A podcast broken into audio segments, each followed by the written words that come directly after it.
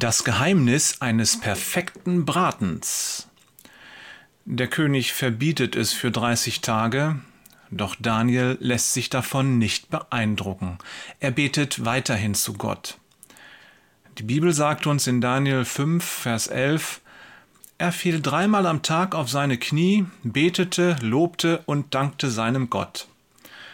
Der Theologe Hans Bruns kommentiert zu diesem Vers, Daniel konnte, wie alle Gottesmenschen, nicht 30 Tage ohne Gebet sein. Es war ihm eine heilige Gewohnheit geworden, täglich dreimal kniend Gott anzurufen. Hast du auch heilige Gewohnheiten? Neulich hatten wir schon mal drüber gesprochen. Du kannst dir zum Beispiel angewöhnen, gleich morgens beim Aufstehen an Gott zu denken. Es ist gut, den Tag mit Gott zu beginnen. Du darfst diese Gewohnheit deshalb als heilige Gewohnheit bezeichnen, denn sie bringt dich dem Herrn näher. Gewohnheiten können eine gute Sache sein. Wir können sie als Hilfsmittel nutzen, um in der Nachfolge Jesu zu wachsen und um dem Heiligen Geist mehr Raum in unserem Leben zu geben. Darüber werden wir noch öfter sprechen. Gewohnheiten können aber auch ins Gegenteil umschlagen und zu Traditionen werden. Also Traditionen sind nicht per se schlecht, aber sie haben das Potenzial, uns von Gott zu trennen. Der Teufel lässt grüßen. Denkt nur an die Pharisäer, denen ihre Traditionen wichtiger geworden sind als das Wort selbst.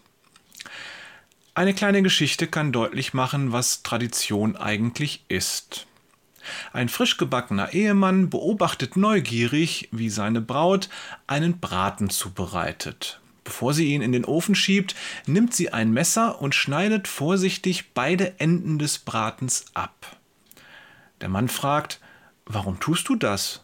Ich bin bestimmt kein Experte in diesen Dingen, aber ich habe noch nie gesehen, dass jemand die Enden vom Braten abschneidet. Die Frau antwortet, ich weiß nicht genau, warum ich das tue. Meine Mutter schneidet die Enden immer ab und darum tue ich das auch. Aber das ist eine berechtigte Frage, und jetzt interessiert mich das auch. Ich rufe Mutter gleich mal an und frage sie. Gesagt, getan. Und nur Sekunden später ist die Mutter am Telefon. Jetzt, wo du es sagst, weiß ich es auch nicht genau, mein Schatz, sagt die Mutter. So hat es deine Großmutter immer gemacht, ansonsten habe ich ehrlich gesagt keinen blassen Schimmer. Entschlossen, dieses Geheimnis zu lüften, ruft die junge Frau ihre Großmutter an und fragt, warum sie immer beide Enden des Bratens abschnitt, bevor sie ihn zubereitete. Nun, Schatz, sagt ihre Großmutter, der erste Ofen, den wir besaßen, war nicht groß genug, um einen ganzen Braten hineinzulegen, also musste ich die Enden abschneiden, damit er hineinpasste. Danach wurde es wohl zur Gewohnheit. Siehst du, das ist eine Tradition. Wenn wir tun, was wir tun, ohne zu wissen, warum wir es tun, aber es trotzdem weiter tun, weil wir es schon immer so getan haben.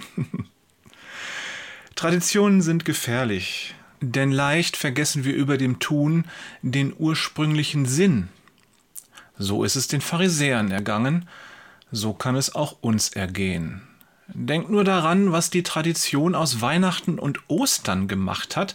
Und Christi Himmelfahrt, das ist jetzt Vatertag?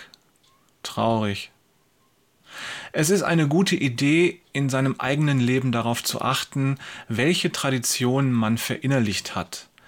Ist der Gottesdienstbesuch für dich nur noch eine Tradition oder das Spenden oder gar das Abendmahl?